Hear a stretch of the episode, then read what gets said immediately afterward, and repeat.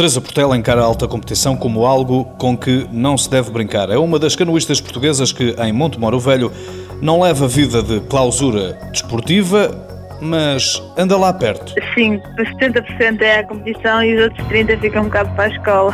Quer dizer, 25% e os outros 5% ficam para as outras coisas. Mas você é uma jovem. Tenho 21 anos, é verdade. Agora, neste momento, estou na alta competição e não dá mesmo. Uma pessoa queria de tal maneira esta rotina, queria de tal maneira esta necessidade e acho que tem de ser mesmo assim. Teresa Portela vive no Centro de Alto Rendimento de Monte Moro Velho, casa da Seleção Nacional de Pista em canoagem. Estuda na Escola Superior de Saúde, em Coimbra, esta futura fisioterapeuta que tanto gosta de música rock.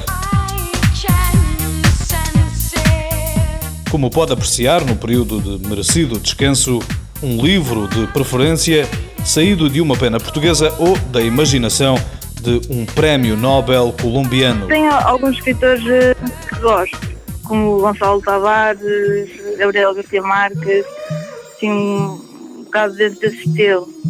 Dos estilos literários mais diversos, Teresa Portela destaca o Meu Pé de Laranja Lima, de José Mauro de Vasconcelos. Um dia de sol quem não quer Teresa Portela, porém, não vive na fantasia, é muito pragmática, tem objetivos e organiza a vida para cumpri-los à risca.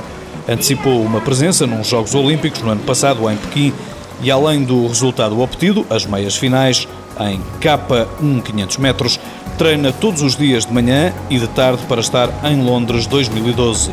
Natural de Esposende, a praia é um local que pouco frequenta, pois é no verão que se disputam a maioria das provas importantes de canoagem. Quanto a saídas noturnas, isso é coisa rara.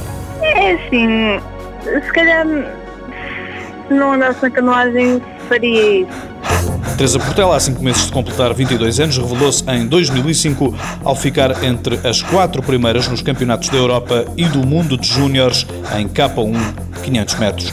Já foi distinguida como atleta feminina do ano na modalidade em 2008 pela Federação Portuguesa de Canoagem e fez parte recentemente da tripulação em K4 que conquistou um quarto lugar na Taça do Mundo na distância de 500 metros no mês passado.